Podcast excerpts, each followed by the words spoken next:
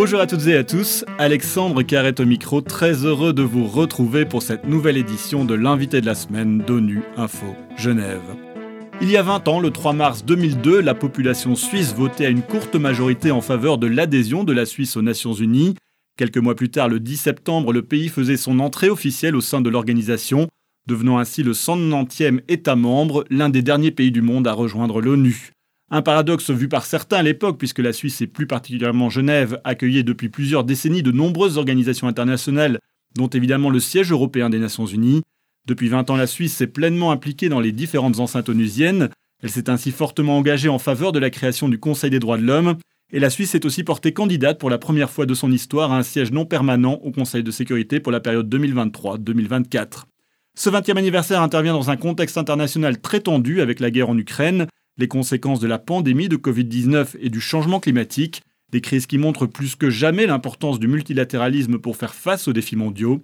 Jürgen Lober est le représentant permanent de la Suisse auprès des Nations Unies à Genève. Avec lui, nous allons tirer le bilan de ces 20 années de présence de la Suisse au sein des Nations Unies et évoquer les défis à relever dans le domaine du multilatéralisme.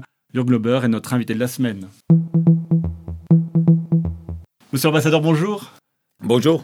Un grand merci d'avoir accepté notre invitation. Alors avant d'évoquer hein, le 20e anniversaire de l'adhésion à la Suisse, l'actualité de ces derniers jours, c'est évidemment l'Ukraine et le Conseil des droits de l'homme euh, qui a tenu un débat urgent jeudi dernier ici au Palais des Nations à Genève. À cette occasion, il a adopté une résolution à une très large majorité qui condamne l'invasion russe et qui met en place une commission d'enquête. C'était important, monsieur l'ambassadeur, que le Conseil réagisse rapidement Évidemment, parce que cette attaque militaire de la Russie contre l'Ukraine, c'est aussi euh, une violation des droits de l'homme. C'était vraiment nécessaire que le Conseil se réunisse, que le Conseil y réagisse, et je pense qu'il a réagi bien. Tout le système des Nations Unies, euh, il y a eu l'Assemblée générale à New York, le Conseil de sécurité. On réagit, c'est bien que les différents organes euh, donnent leur point de vue, en tout cas réagissent avec des résolutions qui sont assez fortes. Absolument, mais ça va au-delà de ça. C'est aussi la réaction du système maintenant pour euh, essayer de soutenir la population concernée. Euh, il y a les agences humanitaires, surtout euh, ici à Genève, qui, qui se rassemblent, qui se coordonnent, qui se préparent, qui fournissent déjà de l'aide pour la population concernée par ce conflit. Justement, que peuvent faire encore davantage les Nations Unies pour, pour, soutenir les, pour soutenir le peuple ukrainien, pour peut-être avoir un rôle de médiateur dans cette crise? Comme vous l'avez dit au début, le, système multilatéral, euh, finalement, c'est là où les pays sont pour se rencontrer, euh, même dans des situations très compliquées, euh, violentes même. Alors, ça reste une plateforme pour les délégations se rencontrer. Peut-être à ce moment juste, c'est pas encore évident, mais les canaux restent ouverts pour, pour. Et puis en même temps, euh, ce, ce, que font les agences des gens, ils sont là, ils sont sur place, ils, ils, amènent euh, du soutien, l'aide humanitaire qui est nécessaire, qui était nécessaire dès le premier jour. Est-ce que, d'après vous, ce conflit peut avoir des répercussions négatives pour les Nations Unies et plus globalement sur le multilatéralisme? Je pense que c'est un, moment euh, particulièrement euh, grave euh, pour le multilatéralisme. Si un pays comme la Russie, qui était quand même un pays avec beaucoup d'influence dans le système des Nations Unies, si un tel pays attaque un autre, ça touche aux valeurs profondes de l'organisation, de ce système.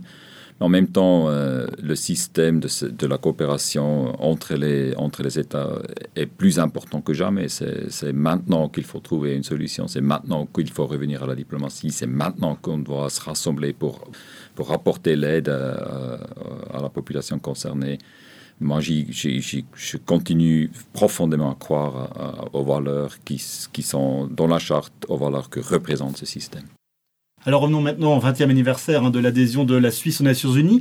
Qu'est-ce qui explique cette adhésion assez tardive de votre pays, plus de 50 ans après la création de l'ONU? Alors que je le disais hein, dans l'introduction, Genève accueillait déjà un grand nombre d'organisations internationales à l'époque, dont les Nations Unies. Écoutez, c'est difficile à dire 20 euh, ans après. Euh, qu'est-ce qui nous a empêché de, prendre cette décision plus tôt euh, Vous vous rappelez, le premier vote avait lieu dans les années 80. Euh, je pense le moment où la Suisse a finalement décidé, le peuple suisse a finalement décidé d'adhérer à cette organisation, c'est un, moment aussi très positif euh, pour l'ONU. Euh, on venait sortir de la guerre froide, la coopération internationale était, carrément a vécu un boom. je pense que le peuple suisse est toujours très pragmatique. Ils ont regardé euh, qu'est-ce que qu'est-ce que fait cette organisation, à quoi est-ce qu'elle sert, est-ce qu'elle a un impact positif. Et le moment là, euh, il y a 20 ans, euh, je pense, c'était assez évident que cette organisation joue un rôle important encore dans la transition après la guerre froide vers un avenir où il y a davantage de coopération entre, entre les nations, entre les pays. Et comme ça, le résultat était positif. Et je pense depuis la conviction auprès des Suisses et des Suisses euh, que c'est une bonne chose, que la, que la, que la Suisse doit être euh, là, doit, participer de façon active et la qu'augmenter. C'est ça, il y, a, y, a, eu de plus en plus aujourd'hui, je pense que les derniers sondages montrent que la population suisse adhère euh, dans sa large globalité euh, au système onusien C'est mon impression parce qu'on a quand même vu aussi ces derniers 20 ans qu'on a quelque chose à offrir. Euh, nos valeurs, nos, objectifs dans notre politique étrangère sont quand même assez parallèles, équivalents aux valeurs qui sont exprimées dans la Charte des Nations Unies. On veut la paix, on, veut un, développement durable, on veut l'aide humanitaire, on veut promouvoir les droits de l'homme tout ça, euh, c'est l'ONU qui s'en occupe, c'est l'ONU qui est créée pour ça, et nous aussi, la Suisse, on veut ça, et puis euh, c'est comme ça on s'engage au sein des Nations Unies. Justement, vous avez un statut un peu particulier en, étant, en ayant la neutralité. Qu'est-ce que vous avez apporté durant ces 20 années euh, comme particularité pour le système onusien? Je pense qu'il y a quand même eu pas mal de moments forts ces derniers 20 ans à l'ONU, et chaque fois, je, je je pense que c'est juste de, dire que la Suisse a joué un rôle aussi. Alors, les moments forts des Nations Unies les derniers 20 ans, c'était aussi des moments forts pour la Suisse. Pensez par exemple au, renforcement, au renfort du, pilier droits de l'homme au sein du système des Nations Unies, avec la création de l'Haut Commissariat pour les droits de l'homme et aussi et aussi et surtout la création euh, du nouveau Conseil pour les droits de l'homme, qui était d'ailleurs euh, aussi une initiative suisse. On n'était pas seul, mais euh, on avait joué un rôle important. L'installation de ce Conseil à Genève, et depuis une, grande activité, vraiment une importance accrue pour les questions de droits de l'homme au sein du système onusien. Bon, pensez à l'agenda 2030 pour euh, le développement durable. Là aussi, la Suisse, on était de loin pas les seuls, mais on était très actifs dans les négociations pour cet agenda. On était très actifs aussi dans la phase après, dans la mise en œuvre, la, réforme du système pour le développement des Nations Unies qui s'adapte euh, à cet agenda, qui, qui apporte du soutien aux pays euh, membres de l'ONU pour mettre en œuvre cet agenda.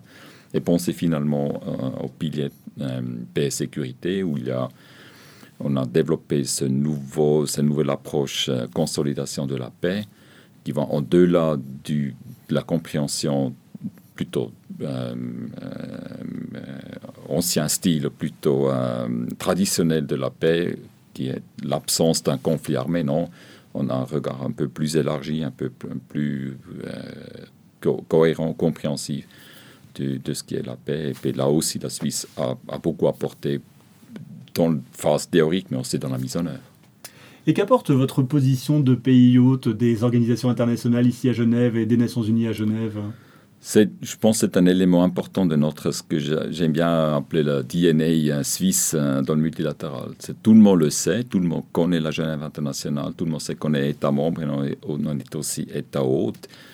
Euh, tout le monde sait qu'on qu investisse euh, aussi des ressources pour euh, assurer des, des, conditions cadres idéales pour les organisations, pour les délégations ici à Genève. Et c'est très, très apprécié par les organisations, par les États membres. Et ça nous donne, je dirais aussi un peu d'influence parce que les organisations ici, on connaît bien les directeurs généraux, on connaît bien les collaboratrices, les collaborateurs en tant qu'État hôte, on a, on a je dirais, un, accès privilégié, un contact privilégié.